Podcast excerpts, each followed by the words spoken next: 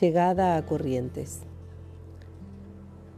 Michel consiguió pasajes en el vapor hacia la provincia de Corrientes. Las dársenas estaban abarrotadas de gente.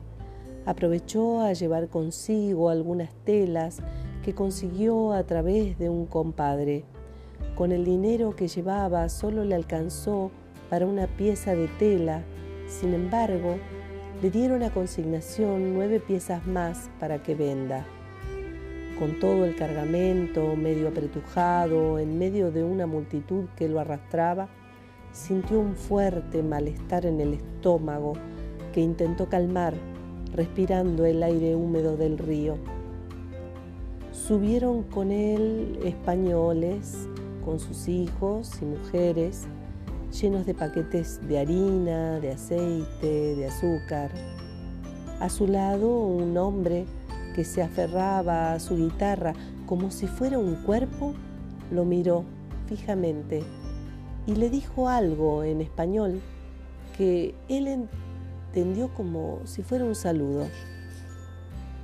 Por fin el barco anunció la partida, Michel se durmió y soñó la misma pesadilla, donde él corría entre las piedras de un campo con la boca seca de sed, pero cuando por fin lograba encontrar agua, ésta se desparramaba y quedaba sin nada. Al pasar los días, Michel comenzó a sufrir el intenso calor húmedo de corrientes lo que lo hizo sentir en el mismo infierno. Llegó al puerto de la ciudad en plena siesta. Pronto desaparecieron los pasajeros, como si se hubiesen derretido. Allí quedó, parado, Michel, solo.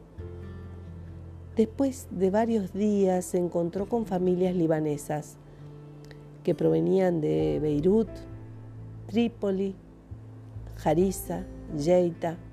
Siguieron apretones de manos, lágrimas, abrazos una lengua en común.